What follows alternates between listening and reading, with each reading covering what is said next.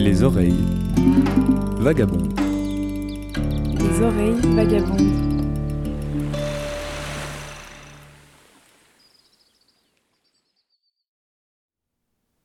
Nous sommes dans la forêt amazonienne, près du lac de Petit Saut, en Guyane.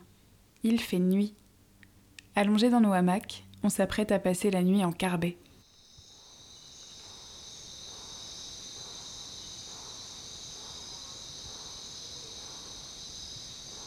Hamac bien tendu, check. Moustiquaire fermé, check. Une lampe frontale au besoin, check. Ok, je suis bien installée. Y a plus qu'à tendre l'oreille.